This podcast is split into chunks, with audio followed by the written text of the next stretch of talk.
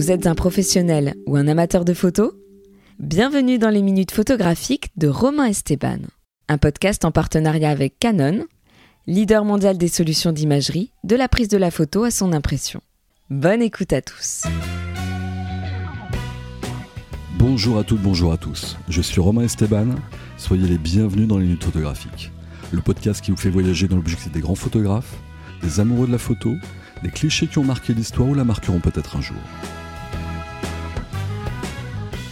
Ce n'est pas la première fois dans les minutes photographiques que nous allons parler d'engagement, de témoignage, d'utiliser son appareil photo et les clichés qui en ressortent comme un révélateur, un vecteur de mise en lumière, si j'ose dire, de situations de femmes, d'hommes, de peuples, à travers le monde, souvent inconnus du grand public, qui, de par le prisme photographique, arrivent devant les regards de milliers, voire de millions de personnes.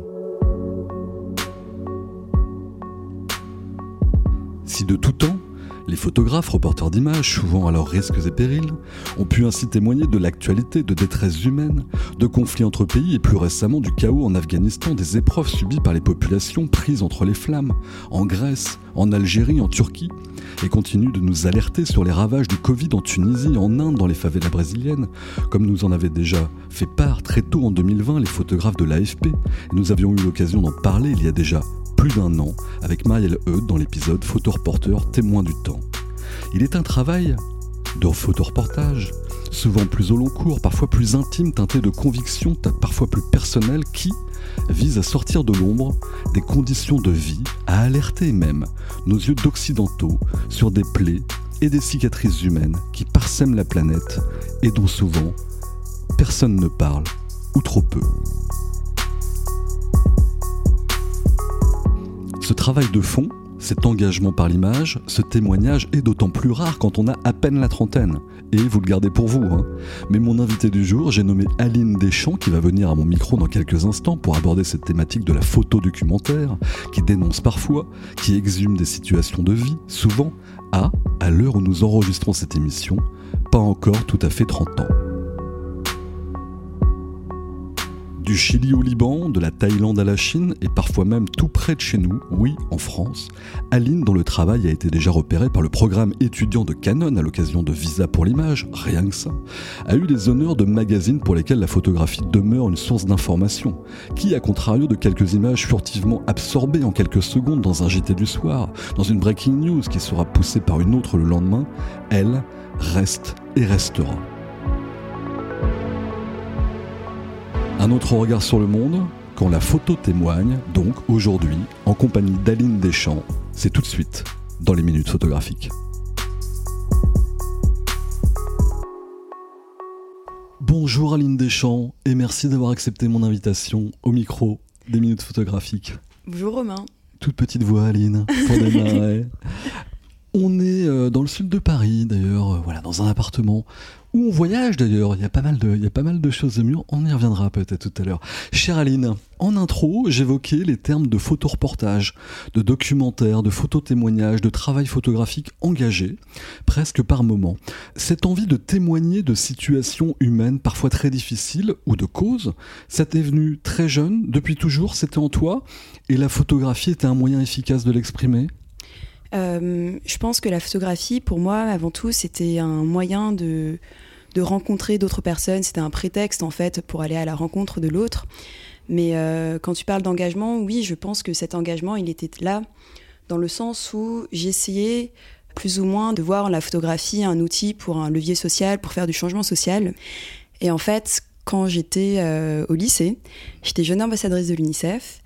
Et en fait, j'avais fait des expositions justement pour euh, vendre mes images, pour ensuite euh, faire un, fundraising, une, levée de fonds pour l'UNICEF. Et en fait, je voyais la photo comme, enfin voilà, un, un moyen de soutenir des causes. Et en fait, plus tard, je me suis rendu compte que la photo avait un pouvoir, mais bien plus que ça, bien plus que, euh, tu vois, par euh, la vente de photos, tu arrives à, faire un petit changement. Et je me suis dit que c'était vraiment, bah, oui, dans la façon de témoigner que tu pouvais avoir cet engagement-là. Lycéenne, déjà un appareil à la main donc? T'es née avec la photo? Ou comment ça se passe? Non, pas du tout, mais mon père euh, était journaliste. Il m'a donné un appareil photo quand j'étais petite, vers l'âge de 10 ans. Et on a pas mal voyagé, donc comme tu vois dans l'appart, il y a pas mal de choses. Mhm. Et voilà, je trouvais ça intéressant en fait quand tu es enfant et que tu photographies d'autres enfants, parce que c'était pas mal euh, mon, mes sujets de, de photos. Je trouvais intéressant cette complicité qu'il y avait là et c'est ce que j'exposais notamment avec, euh, avec l'UNICEF. Aline Deschamps est mon invitée dans les minutes photographiques.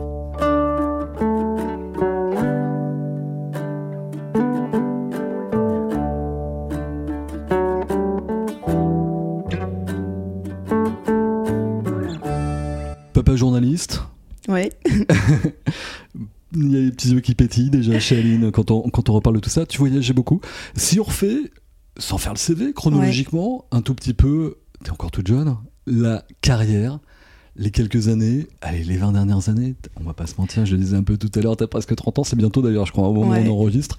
Allez, les 20 dernières années, comment on passe de la petite Aline, avec un petit appareil photo qui suit papa, qui voyage, qui prend des enfants en photo, etc., à aujourd'hui C'est quoi le parcours? Alors moi, mon père m'a tout de suite dit, Aline, ne deviens pas journaliste.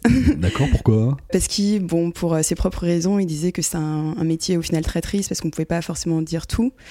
Et donc moi, je me suis lancée dans mes études beaucoup plus euh, sur, un, sur les relations internationales, où évidemment on peut devenir journaliste par la suite, mais euh, surtout euh, j'avais euh, envie de, je pense, travailler dans le développement ou travailler dans, de la, dans la diplomatie, ou en tout cas, il y avait cet aspect international. Mhm. Euh, il y avait cet aspect aussi euh, engagement que, que je voulais. Et puis, euh, je pense, après mes études, après avoir travaillé dans des bureaux, je me suis rendu compte que c'était pas fait pour moi Mhm.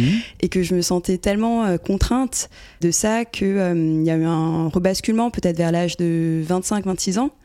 Donc un peu plus tard où je me suis dit mais en fait euh, je ne peux pas, je dois être sur le terrain et c'est ça en fait que je veux faire et cet engagement que j'avais avait limite plus de sens ou était peut-être plus efficace à mon échelle en tant que photographe plutôt que, que derrière une institution pour un, dans un bureau.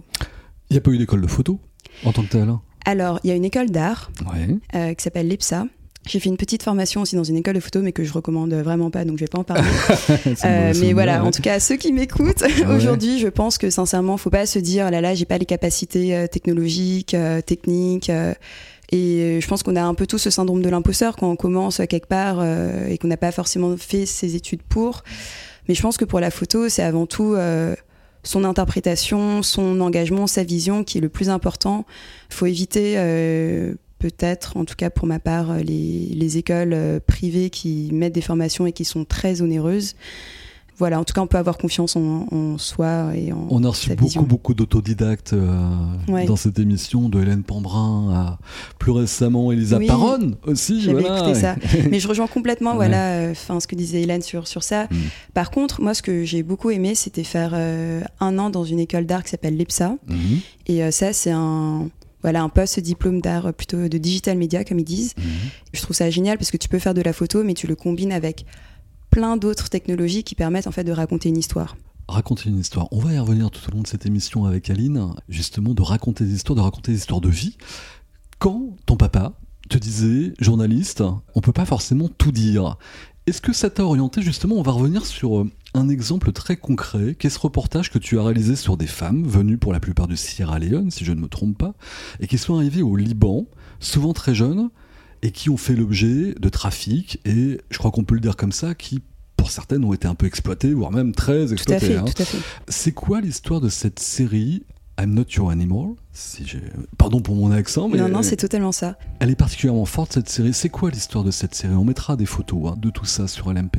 Alors la, genèse en fait de cette série, c'est euh, avant tout quand j'étais au Liban durant le premier confinement. Il y a euh, énormément d'employés de maison au Liban. Il y en a euh, plus de 250 000 pour une population de 4 millions de Libanais au Liban. Et en fait, je me suis dit, mais comment est-ce que ces femmes arrivent à survivre sachant que c'était un confinement strict, Mm. qu'elles ne pouvaient pas sortir, donc elles ne pouvaient pas travailler, elles ne pouvaient pas générer des revenus. Et on est dans un contexte quand même de la collapse économique au Liban, c'est-à-dire que même si elles travaillaient, ces femmes-là n'allaient pas gagner les 200 dollars euh, mensuels euh, qui étaient prévus, mais ça allait être l'équivalent de 20 dollars. Mhm. Et donc, euh, je suis partie avec euh, mon partenaire pour euh, interviewer des, des différentes communautés. Il faut savoir qu'au Liban, il y a, pour les trois quarts des employés de maison, c'est des Éthiopiennes. Donc, on est allé voir des Éthiopiennes, ensuite des Philippines. Elles avaient créé tout un réseau de solidarité. Et puis, euh, le troisième groupe qu'on a rencontré, c'était ces femmes du Sierra Leone. D'accord. Elles étaient 15 dans un tout petit appartement de 40 mètres carrés. Et quand on a commencé à les interroger sur justement ce confinement, en fait, on a réalisé que nos questions étaient euh, limite euh, déplacées parce que elles, ce qu'elles avaient vécu, c'était, enfin, c'était de la survie. Elles essayaient de survivre pendant déjà des semaines. Elles s'étaient échappées de chez des employeurs qui abusaient d'elles, que ce soit physiquement, mentalement, euh, sexuellement. En fait, en les interrogeant, on a compris que le problème était bien au-delà du confinement. C'était des problèmes de trafic humain, des problèmes d'esclavage moderne.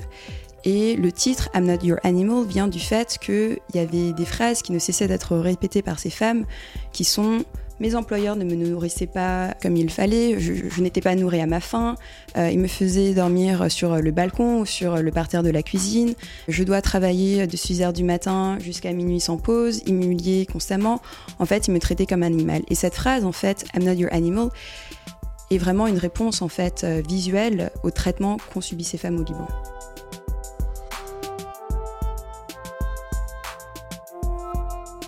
Côté backstage, chère Aline, justement, on se lance pas comme ça dans ce type d'aventure sans préparer tout ça. Le Liban, tu connais? Quand on a préparé cette émission, au départ, tu me disais, bah, en fait, j'ai suivi un amoureux là-bas, non, c'est ça? C'est ça mhm. l'idée? Ouais. Mais on prépare pas tout ça, comme tous les photoreporters, sans avoir de contact. Tu avais les idées claires sur qui tu allais rencontrer, comment tu allais photographier ces femmes, les risques potentiels que tu prenais? Parce que mine de rien, euh, par ricochet, tu pouvais aussi te retrouver, euh, on va dire, dans le viseur de certains trafiquants ou autres. Comment on prépare ce type de reportage? Je faisais une prestation vidéo pour euh, une ONG, Médecins du Monde. D'accord. Et donc, eux, ils m'ont dit, mais vraiment en parallèle, Aline, ça serait bien que tu fasses un truc avec ces femmes. On a le contact de ces femmes. Voilà. Et donc, moi, je voulais faire un article à la base, juste sur ce que je viens de te dire c'est-à-dire sur euh, les, conditions sous le, le, confinement, les conditions de vie de ces femmes. Mais pour le coup, en fait, c'est vraiment en rencontrant ces femmes, et encore une fois, ce sont un groupe de femmes très spécifiques du mmh. Sierra Leone, où je me suis dit, où je leur ai proposé en fait de les suivre pendant des mois, mais je ne savais absolument pas ce qui allait arriver. C'est-à-dire que... Ni ce que tu allais découvrir. Euh, ni ce que j'allais découvrir. Et tout de suite, elles ont accepté d'être photographiées ou c'était un cheminement plus long que non, ça Non, c'est un cheminement quand même. Moi, je pense que c'est important de discuter avec une personne, c'est normal. Hein. Enfin, on n'arrive pas chez des gens, euh, hop, on sort la caméra et ils sont discuter. Donc cette relation-là, pour moi, elle est très importante.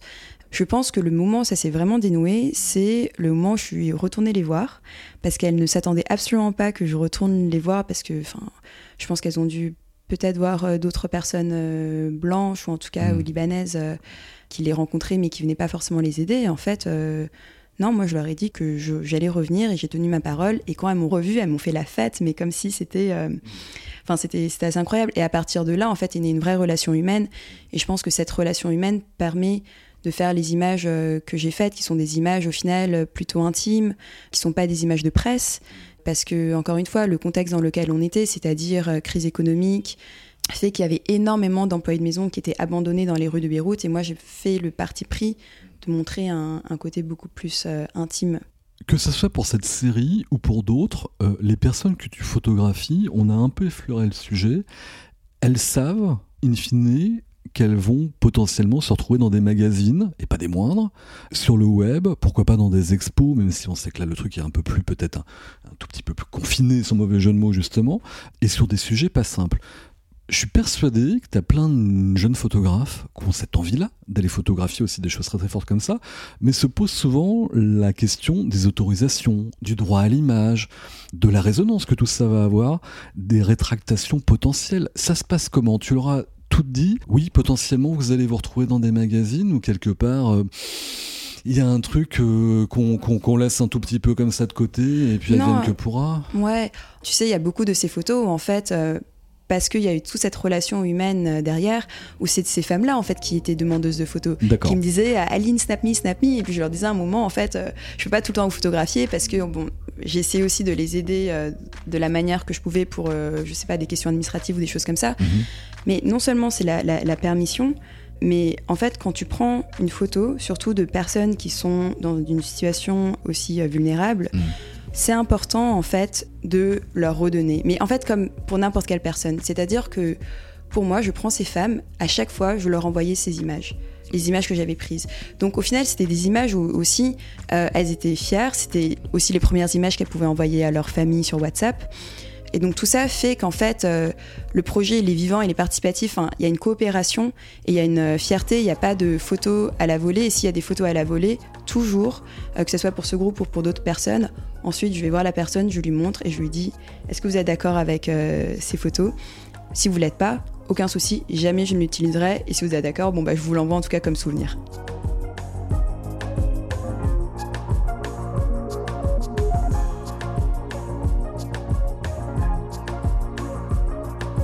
Aline Deschamps est mon invité dans une photographique. On parle de photoreportage et autour justement de cette fameuse série I'm Not Your Animal qui dénonce, on va dire, la condition féminine. Voilà, c'est un symbole parmi tant d'autres à travers le monde entier. J'en parlais un peu en introduction. Voilà, tu as eu l'occasion de faire déjà pas mal de reportages déjà dans cette tonalité-là.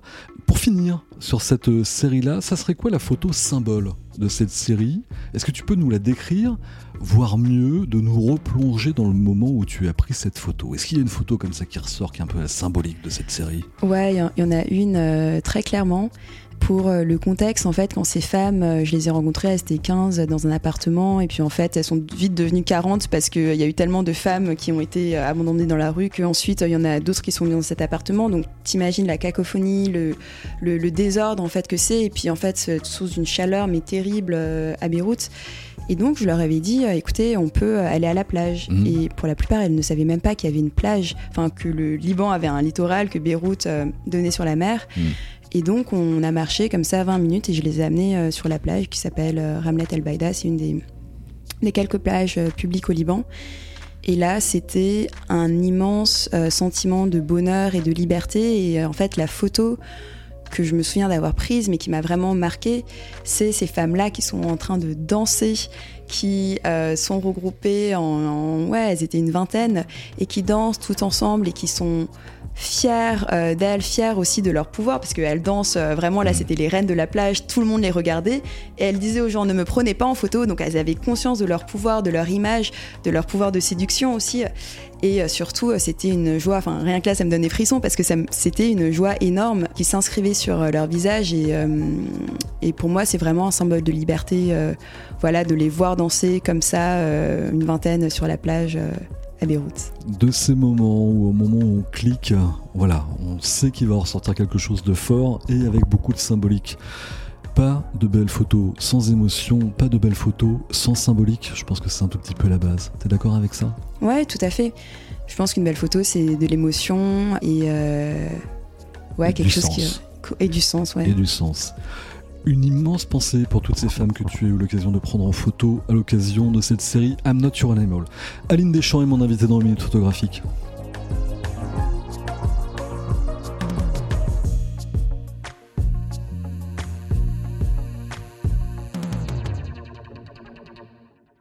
On ne va pas se mentir, chère Aline, quand on a préparé cette émission, je te vois déjà avec ton petit regard là. Il y avait un angle sur lequel je voulais t'emmener et tu me dis ouais, je suis pas trop sûr, je sais pas, mais on va quand même y revenir. Car, comme on vient de l'entendre, ton travail s'inscrit sur des principes un peu d'âge d'or de la photo. Le reportage, le photoreportage, le documentaire. Et je trouvais que c'était savoureusement paradoxal par rapport à beaucoup de gens de ta génération, entre guillemets, qui sont dans l'éphémère, dans le 15 secondes, dans la story, dans le truc qui passe très très rapidement, ou tout simplement qu'ils sont plus attirés par le témoignage via la vidéo, même si t'en fais un petit peu. C'est un peu cliché ce que je dis, mais malgré tout, n'es-tu pas, chère Aline, une exception dans cette nouvelle génération? Quand tu observes un peu autour de toi, on parlait tout à l'heure en préparant ces émissions de, des réseaux sociaux, etc.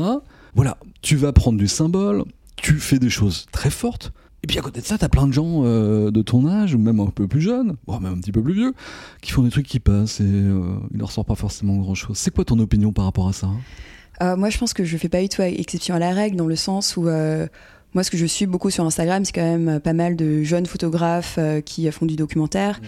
Ils ont un peu la même approche que moi, c'est-à-dire que ils vont mettre en avant sur leur feed, voilà, des photos prises sur le, fin, au long cours. Après, je suis d'accord. Je pense que ça, dans tout le flux Instagram, mmh c'est peut-être une, niche. Enfin, on parle d'Instagram, mais il y a d'autres, Et, et hein, d'autres réseaux sociaux, mais c'est vrai que pour les photographes, c'est quand même pas mal Instagram. Je pense que euh, je m'inscris quand même, euh, voilà, dans la génération des, jeunes photographes euh, documentaires, mais qui sont évidemment juste une, petite partie des, photographes. Mhm. Après, quand tu parles d'instantané, mhm. je pense que je le fais aussi beaucoup, mais plus sur les stories. Alors euh, voilà, mais euh, mais voilà, enfin tu vois même pour la série I'm Not Your Animal dont, dont tu parlais, j'aimais bien justement retracer parce que tu sais que tu vis une histoire qui est une histoire un, un peu un, un, peu folle. J'aimais bien en fait montrer le backstage ou le processus et aussi avoir le regard euh, bah, des auditeurs, enfin des, y a une des Libanais. éditoriale et qui est en lien avec ta série qui elle va durer. Je Non, les stories, je mets vraiment tout. Il y a des choses euh, un peu plus perso, il y a des trucs euh, Mm. pour euh, le travail, mais en vrai, enfin, de ce qui allait par rapport à Your Animal, c'était euh, c'était tout. C'était ma rencontre avec les filles, quand on allait, euh, je sais pas, déjeuner, quand on allait sur la plage. Mais tu vois, en fait. euh, c'est des choses qui se reflètent pas forcément dans, dans la série elle-même, mais que j'aimais bien partager en story, et ça, c'était vraiment euh, sur euh, l'instant. une petite dose de légèreté dans tout ça, histoire d'avoir un petit peu les backstage. Mais encore une fois, euh, et on va pas se mentir, quand on a préparé cette émission sur cette thématique-là, au-delà d'Aline, euh, de trouver beaucoup de personnes, photoreporters de moins de 30 ans, il n'y en avait pas tant que ça, figurez-vous. Ah oui Et ouais. Donc euh, voilà. Mais on vous incite, voilà, à aller faire du, du photoreportage, du documentaire, que ce soit maintenant en voyage, comme on peut revoyager un petit peu, ou euh, par l'intermédiaire, même en France, il y a plein plein de choses à faire. Il y a une autre série, Aline, sur laquelle je voudrais qu'on revienne. Mhm, Et elle me concerne un petit peu avec ma voix grave de baryton. mhm. Marvelous Manhood. On parle des mecs, on parle des hommes, des vrais, leur virilité, démystifiée à travers ton objectif, féminisé, maquillé, tu hein, t'es t'es loin avec eux. Ouais. Il y a une première lecture de cette série en mode l'homme avec un petit H évolue, il est plus sensible, etc. Mais est-ce que, là aussi, entre les lignes, il n'y a pas un message un peu plus incisif, un peu plus acide amer? Le machisme en filigrane, les violences faites aux femmes, quelque part par ricochet, c'est quand même une cause qui, revient assez régulièrement dans ce que tu peux exprimer photographiquement. C'est aussi doux que les apparences, cette série Marvelous Manhood, où ça va bien plus loin que ça? Où est la symbolique de cette série? Alors, je sais pas si euh, cette série elle est, elle est acide, comme ça elle est acidulée, mais oui, ça va plus loin dans le sens où ça parle du patriarcat évidemment et ça parle aussi des, des injonctions qui sont faites aux hommes.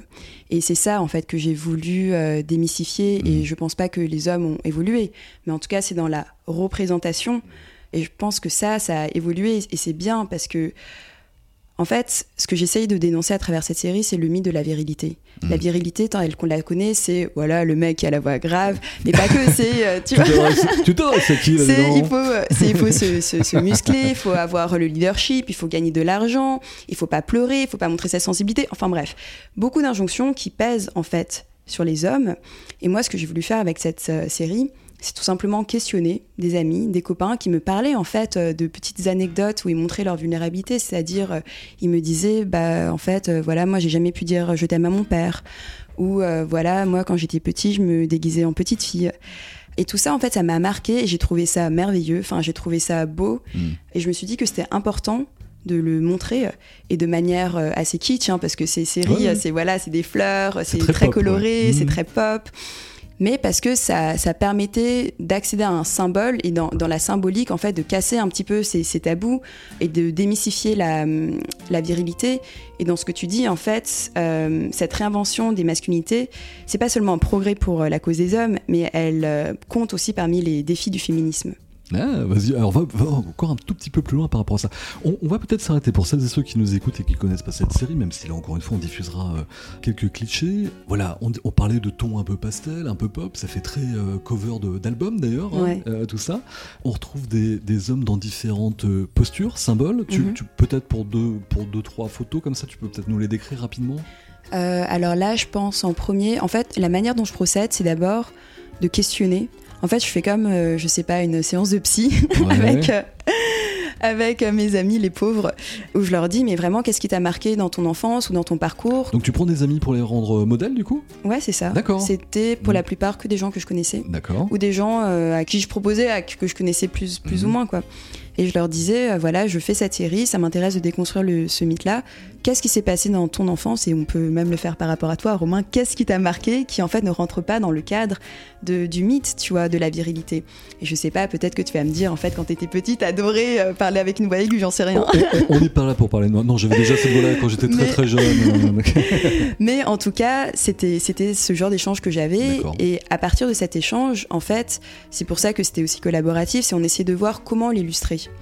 Et donc, euh, je sais pas, on a parlé aussi, j'aime pas ce mot, hein, mais d'impuissance ou de, choses vraiment taboues où des, hommes me disaient, bah voilà, enfin, là où je me sens pas très viril, c'est quand j'y arrive pas. Mhm. Et puis on a, on a mis ça de, manière assez humoristique en mettant une, fleur qui tombait ou il y avait un, garçon qui parlait de, choses un peu plus sensibles, comme je te le disais, qui n'arrivait pas à dire je t'aime à, son père. Et donc là, on l'a mis dans une posture un peu plus douce, avec les yeux fermés un autre qui euh, disait en fait le poids qu'il avait en fait de toujours euh, devoir euh, inviter une fille lorsqu'il allait tu vois l'amener au bar ou prendre un café. Et en fait il y a aussi un poids économique. Pour certains mecs qui se disent mais en fait tu vois pourquoi est-ce que c'est moi qui dois l'inviter pas bah elle? oui tiens pourquoi pas et donc là on l'avait représenté avec des fleurs de blé qui sortaient du portefeuille. Et voilà c'est des constructions qu'on fait en échangeant avec avec le sujet.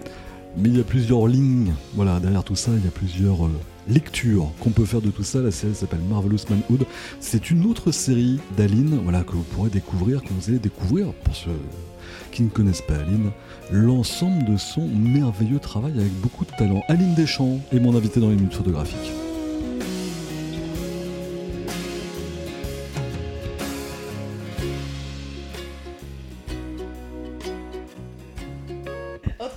T'avais pas de, petits, euh, de petites histoires Ah, tu veux quand même m'interroger bah au maximum C'est comme ça.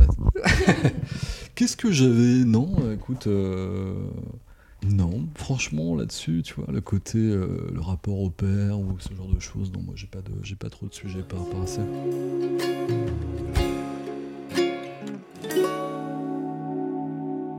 De retour avec Aline Deschamps. Aline. Romain. C'est ça Chère Aline, mon micro se transforme soudainement en une machine à remonter le temps. De quelle période, de quel événement, de quelle situation historique tu aurais voulu être la témoin, appareil à la main? On peut remonter très loin. On vient à quelle époque? Sur quel événement? Tu prends qui, quoi en photo? Alors moi j'aurais adoré euh, remonter le temps jusqu'à la fin du 19e siècle quand euh, voilà il y avait des explorateurs euh, français ou européens en Thaïlande notamment et en fait leur représentation elle est très anthropologique. Elle est mhm. très, enfin, elle, elle, documente vraiment pour de l'anthropologie. Et en fait, j'aurais adoré être là à ce moment, mais pas pour faire ce genre de photos, mais au contraire, en fait, être plus euh, avec la population et raconter des histoires de cette population, euh, des choses plus intimes, des choses. Euh, la vérité de cette population à ce moment-là, plus que ce qui en est ressorti ou qui y a des fois un peu dans les dans, dans les ouais, et, surtout en fait, euh, je me dis il y a tellement de richesses et ça aurait été tellement intéressant de, de, regarder ça sans le prisme occidental.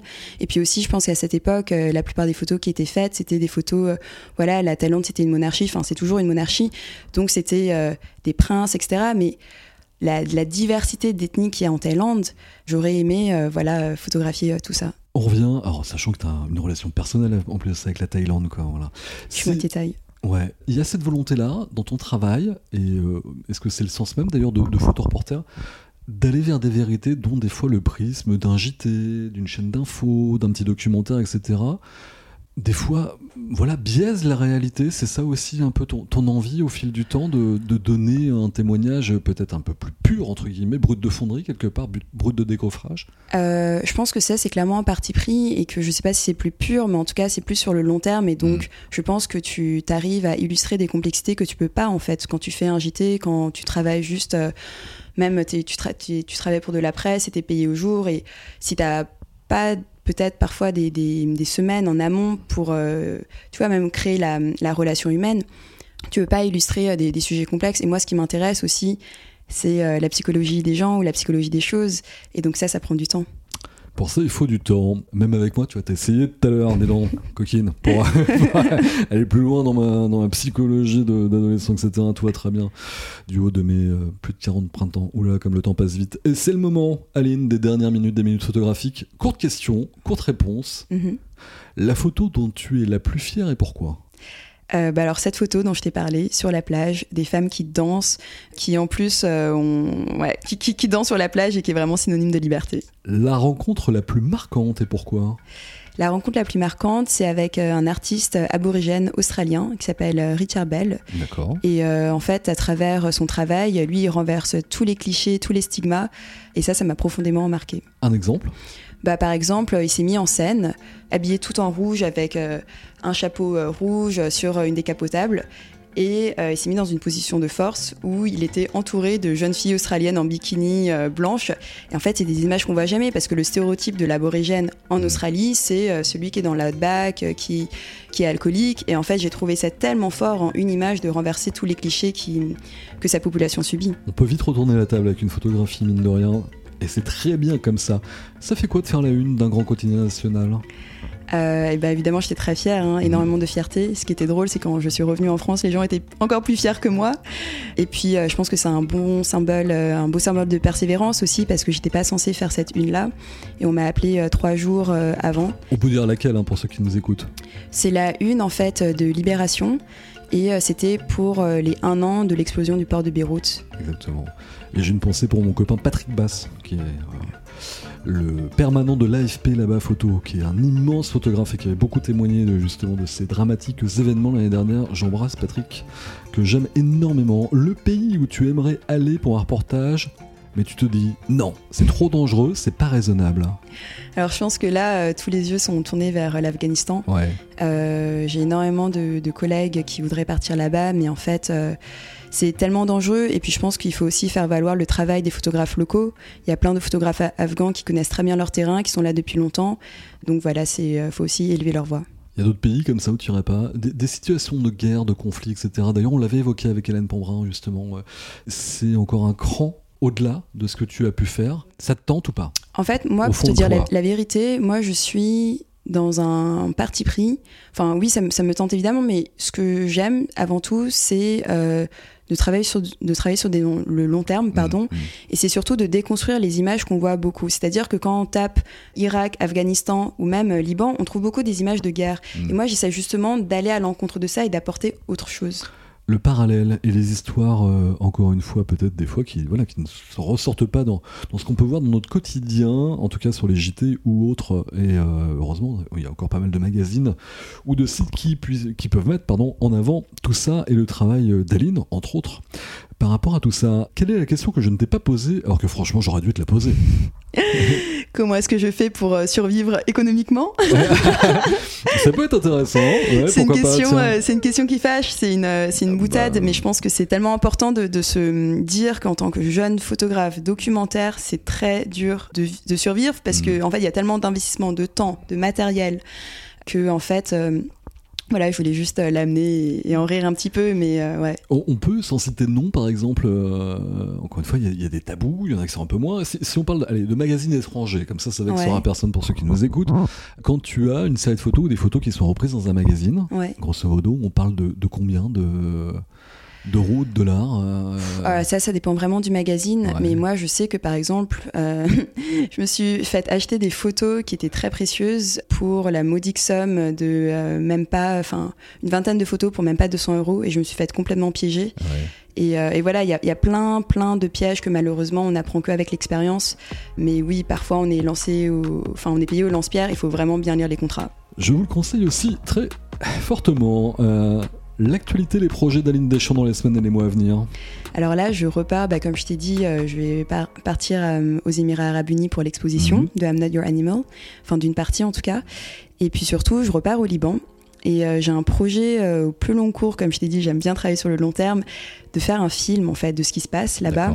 Et puis toutes les femmes que tu as vues sur, dans cette série, elles sont retournées en Sierra Leone. Et donc moi, ma question, c'est comment est-ce que ces femmes, maintenant, elles arrivent à survivre au Sierra Leone? Parce qu'il euh, y en a qui n'osent pas revenir à cause du taux d'endettement, mais aussi de tous les abus qu'elles ont, qu'elles ont subis. Elles ont tellement honte, elles, se sentent tellement coupables que euh, j'aimerais vraiment documenter cette réintégration-là. Comment est-ce que ces femmes arrivent à... En allant au Sierra Leone parce que pour le coup, Exactement, c'est, Sierra pas le pays le plus cool de la planète non plus, le Sierra Leone, hein, quand même. Hein. Et bah franchement, j'ai l'impression que c'est moins apocalyptique que le Liban en ce moment. C'est vrai. ouais, ouais, ouais. Et non, en fait, je maintiens toujours contact avec ces femmes. Et donc, euh, donc voilà, moi, ce qui m'intéresse, c'est vraiment de savoir comment est-ce qu'elles se réintègrent à leur famille, comment est-ce qu'elles se, se réorganisent entre elles aussi pour, euh, pour essayer de trouver du boulot? Et puis en plus, il y en a qui sont devenus activistes et euh, qui vont dans les marchés pour euh, propager leur message contre le trafic humain au Moyen-Orient. Et donc je trouve ça super intéressant. Une suite au long cours, toi qui aimes bien travailler sur le long cours, on peut imaginer que cette série finalement euh, puisse durer 15 ans, 20 ans Qu'est-ce que quelque part euh, suivre des, des femmes comme ça sur le long terme, ça peut être aussi euh, une idée. Bien sûr, et je pense que c'est la richesse même du documentaire, c'est de se dire que ok, ça va pas faire euh, les news, mais en tout cas, c'est un travail euh, qui est malheureusement euh, trop peu vu. Que deviennent ces femmes? On parle beaucoup de trafic humain et d'esclavage moderne, mais que deviennent ces femmes après? Donc ça peut durer 15 ans euh, et plus. Eh bien, en tout cas, on souhaite voilà, plein de force et de courage à ces femmes que tu as eu l'occasion de photographier et que tu vas probablement, j'espère, en photographier ou filmer pour plein de documentaires. Au long cours, comme tu as su le, le dire et le redire, et c'est parfait ça de travailler sur le long terme, voilà, pour que les images vivent et revivent et aient plein de vie. Merci infiniment, Aline, d'avoir été mon invitée et Merci d'avoir partagé Romain. ce moment avec les auditrices et les auditeurs des minutes photographiques. Merci, c'était super chouette. Mon plaisir. Quant à moi, je vous donne rendez-vous très bientôt pour de nouvelles aventures avec de nouveaux invités à base d'images, de mots, de clics dans les minutes photographiques.